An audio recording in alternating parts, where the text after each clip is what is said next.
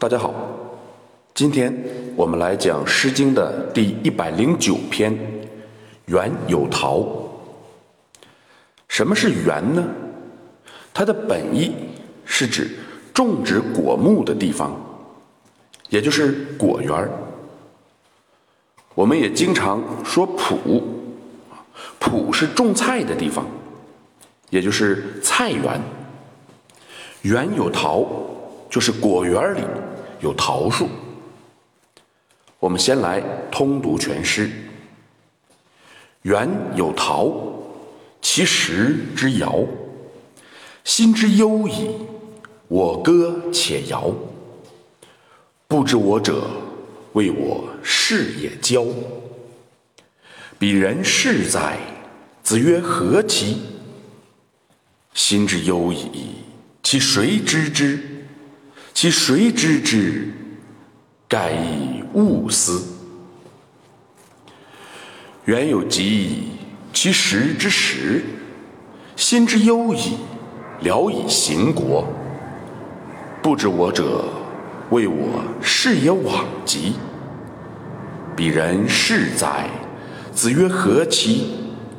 心之忧矣，其谁知之？其谁知之？盖以物思。本诗的特点也是重章叠句。我们先来看。每一章的前两句，作者说：“果园里有桃树，有枣树，它们的果实就是我的食物。”读到这儿，大家可以想一想：世界上什么人将水果当做食物呢？我想有两种人，一。他没别的东西可吃，比如说原始人；二，他不敢吃别的东西，比如说减肥的人。那这里是哪一种人呢？作者又说，这些果实就是我的美味佳肴。肴是肉字旁。指的是做熟可吃的肉，他以水果当肉，可见作者是一个穷苦之人。我们再来看每一章的三四两句，作者说：“我的心里充满了忧愁，所以我作为歌谣，将它唱出来。”他是怎么唱的呢？他是在国都中四处游走，四处歌唱。看来这个人有点行人诗人的味道。饥者歌其食，老者歌其事。他已经歌过其实了啊，还会歌其他的内容吗？换句话说，他所忧何事呢？我们再来看每一章的五六两句，作者并没有交代他所唱的具体内容，他只是提到那些不了解我的人，听到我唱的歌时，都认为我这个是非常交易，甚至说我没有原则。从这两句话中。我们知道了这个穷苦之人的身份，他是一个士，是统治阶级最下一层的人物。但是我们还是不知道他的歌谣到底关注了什么，为什么会得到别人那样的评价呢？我们来看每章的七八句，这两句。都是不了解我的人所说的话，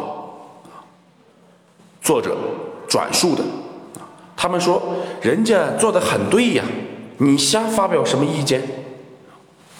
原来作者并不是针对自己吃不上饭，而是认为某些人做的不对，结果却被其他人抨击，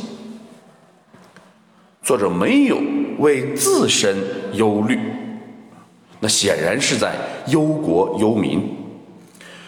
作者批评某些人，却被认为是骄，是罔极。什么是骄？骄是野马呀，所以不容易约束，放肆而为，那就是骄。罔极是不正。在当时，什么是不正？不讲尊卑贵贱，以下犯上，就是罔极。作者是统治阶级的一员，而今却批评在位者，这不是放肆是什么？这不是以下犯上是什么？当然，这些都是不了解他的人对他的批评。那有没有了解他的人对他的评价呢？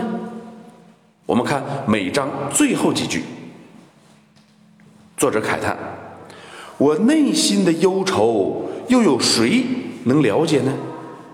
原来这个世上并没有了解他的人。对此，他说：“算了，还是别去想他了。”这不正是屈原“众人皆醉，我独醒”的悲哀吗？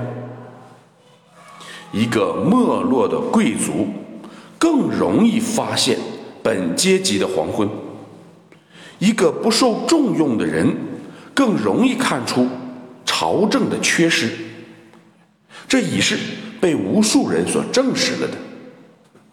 而贤人被大众误解，被愚民扼杀。同样是不胜枚举的，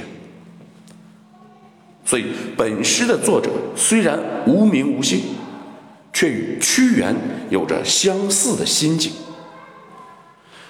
所以我认为将本诗与屈原的作品对比着读啊，会更好。最后，我们再来通读全诗，进一步的感悟一下。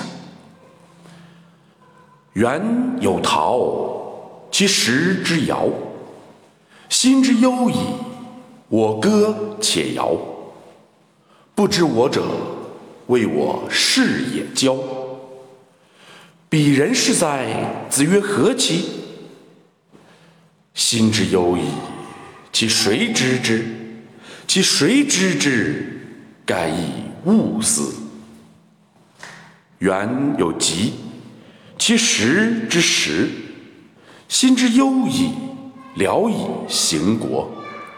不知我者，谓我是也罔极。